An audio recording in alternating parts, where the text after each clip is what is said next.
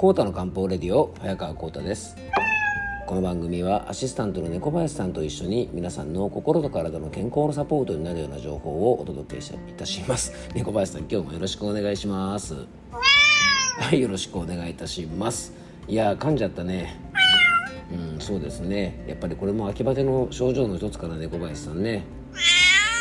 ね、皆さんあの空気もね非常に乾燥してきてですね、まあ、朝晩の寒暖差もね非常に激しくてあの以前この番組でもお話ししたね秋バテが最近非常に増えていますんでねあのちょっと皆さんもね体調管理気をつけてくださいね。はいまあ、10月から11月、まあ、そしてねもう12月と、まあ、今年も残りねあの3か月を切ってしまってるわけなんですがあの秋というのはね非常にイベントも多くて忙しい時期ですよね。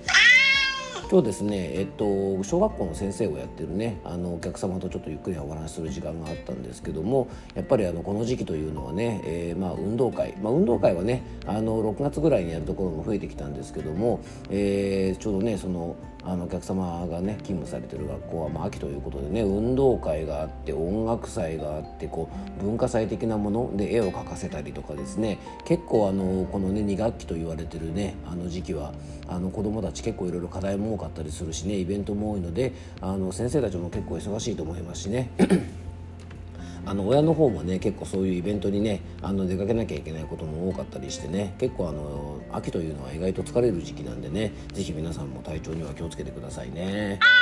はいじゃあ今日の本題に行きたいと思うんですが、まあ、そんなね忙しい時期だからこそちょっと気をつけていただきたいんですけどもあの皆さんね「あのゲゲゲの鬼太郎」で有名な水木しげる先生が書いた妖怪でね「あの忙しい」という妖怪がいるのをご存知でしょうか？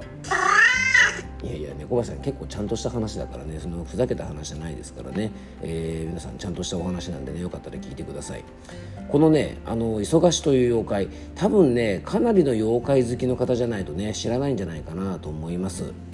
でこの忙しという妖怪はあの水木先生がね創作したわけではなくて、えー、江戸時代のですね妖怪絵巻なんかにはあのすでにその存在がね 描かれていたそうです。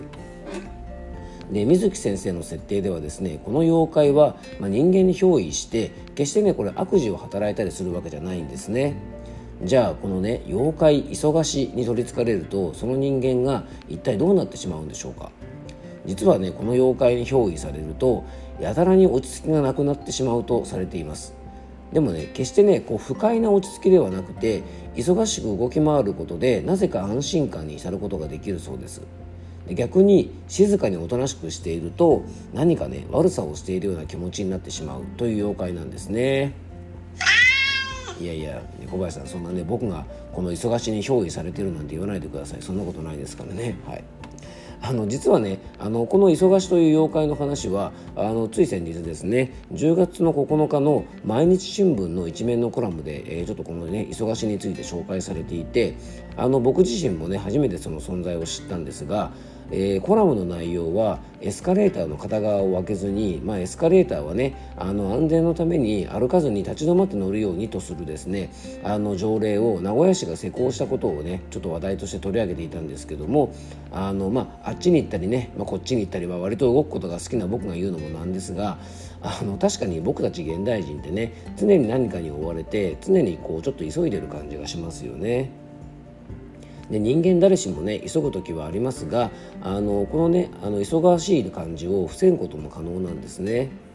で本来であれば時間的なゆとりを持ったり心のゆとりがあればね急がなくてもいいのですが、まあ、それがなかなか僕たちにはできずついついね日々急いでしまいがちです。で僕がよくね急いでしまう時っていうのはやっぱね電車の乗り継ぎの時ですよね。あのこの間ね新潟に行った時は乗り継ぎが比較的余裕だったのでねすごく楽だったんですけどもその前に、えーと、大阪に出張に行った時はですね乗り継ぎがすごくてですね本当だったら余裕があってねあの割とこうゆっくり乗り継ぎができるはずだった新幹線が、えー、ちょっと遅れてしまってですねギリギリになっちゃって猛ダッシュしてしまったんですよね。でその影響でね次の電車の乗り継ぎも猛ダッシュになってしまってあの田舎なんでね電車1本乗り遅れると結構死活問題で。あの大阪に行った時はですね静岡でねあのちょっと乗り換えて山梨に行く予定だったんですけどもあの山梨行きのですね静岡から出てる特急ねこれ乗り遅れると帰りの時間がですねその後電車がなくなってしまうので2時間も遅れちゃうってことでねやっぱりこれ帰るとなったら早く帰りたくなるのでね猛ダッシュしたんですよね。まあでも結構危ないですよね。で心にゆとりがあればね例えばまあ乗り遅れてもね静岡駅で1回出てでゆっくりねあのお酒でも飲みながら次の電車でも待ってればいいやって、まあ、それぐらいのゆとりがあればよかったんですが、まあ、そこまで僕もね人間ができていなかったんですね。で今になって考えるとそれぐらいの心のゆとりがあった方がいいなと思うんですが、まあ、なかなか難しいですよね。まあ、電車の乗り継ぎの、ね、話にちょっとなっちゃいましたがあの話を戻すとですね体を動かしている方が落ち着くっていう方はね結構多いですよね。なんかしてないと落ち着かないって方ですね。で逆に家でじっとしている方方がなんか結構疲れるなんて方もいます。で確かにねこう体を動かすことでいろいろなものが巡ります。で漢方でも体を動かすことでね気血水が全て巡るわけですからじっとしているな時間が長すぎるとこれ結構停滞するんですね。よくね水は流れているからよどまない流れが悪いと水がよどむなんて言い方がありますが確かにねこうぐるぐる流れている巡っている方がいいこともたくさんありますが実はねこう動かしていくにはエネルギーが必要なんですよね。なので動いていないと落ち着かないという方はですね体力がしっかりある方ならいいのですが、えー、疲労困憊の時でもね動かないとね落ち着かないやめれないっていう状態になるとちょっとこれ体調的に心配ですよね。あと休むことに罪悪感を感じやすい日本人はそもそもねこの妖怪忙し体質なのかもしれませんよね。あの最近はだいぶ変わってきましたがあの無理をするとか休まず仕事をすること、えー、24時間戦えますかなんて言葉がね流行った時代もありましたがそれぐらい日本人は休まず働いて、ね、働いた分だけ稼ぐことが良しとされてきましたが、まあ、今はねそんな時代じゃありませんよね。で休むことでちゃんと休息を取ることができることも今は自己管理として大切な時代ですよね。で寝ないで仕事したなんていうのですね、まあ、昔は称賛されたかもしれませんが今はねあ段取りが悪い人なんですねってなってしまいます。確かにね時にはあの本当に寝る時間を惜しんでですね何か作り上げるっていうこともねあのたまには必要かもしれませんが、まあ、それが毎日となるとですねさすがにちょっと段取りがどうなんだっていう話になりますよね。まあ、あとね、あのー、朝方まで飲み歩いてね翌日仕事をすることがねいやーなんか昨日の日昨日はね朝まで飲んでこのまま仕事に来たよなんてことが、まあ、武勇伝だった時代もあったみたいなんですが、まあ、今だとねこういうのは単に自己管理ができていない人になってしまうので、まあ、結局同じことですよね。でまあ、妖怪忙しというのはですね、まあ、そんな昔のね日本人の気質をもしかしたら水木先生がね読み取って、まあ、水木先生がねこの忙しいを書かれた時代ってねまだまだ24時間戦えますかなんていう時代の真っ只中だったんじゃないかなと思います。